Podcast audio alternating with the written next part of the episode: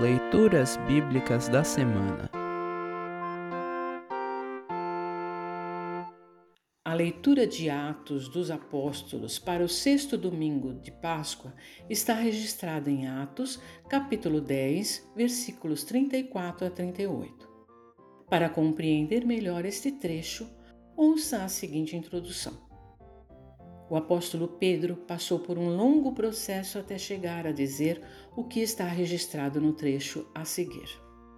Até certo momento da sua vida, Pedro não via qualquer problema em sentar-se à mesa com os não-judeus e tomar refeições com eles.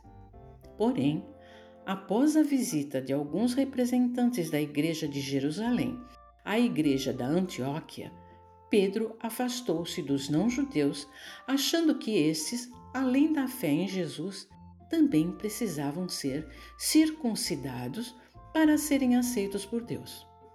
Este episódio está escrito em Gálatas, capítulo 2, versículos de 6 a 11, trecho em que o apóstolo Paulo repreende a Pedro.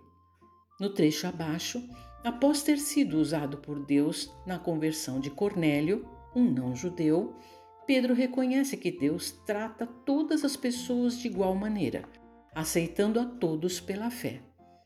Esta verdade só ficará mais clara para todos após a reunião da igreja em Jerusalém, o que está registrado em Atos, capítulo 15, de 1 a 35. Ouça agora Atos, capítulo 10, 34 a 38.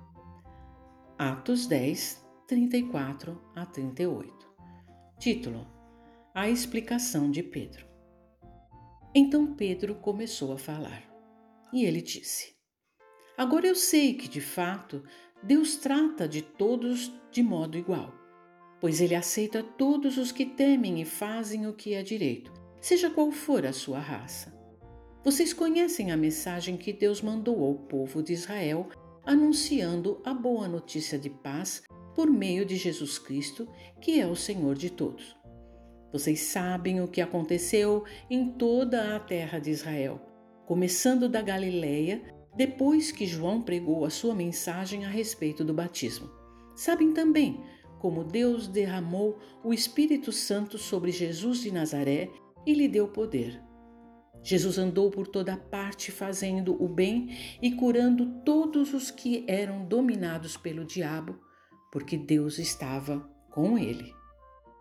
Assim termina a leitura de Atos para esta semana. Congregação Evangélica Luterana Redentor Congregar, Crescer e Servir.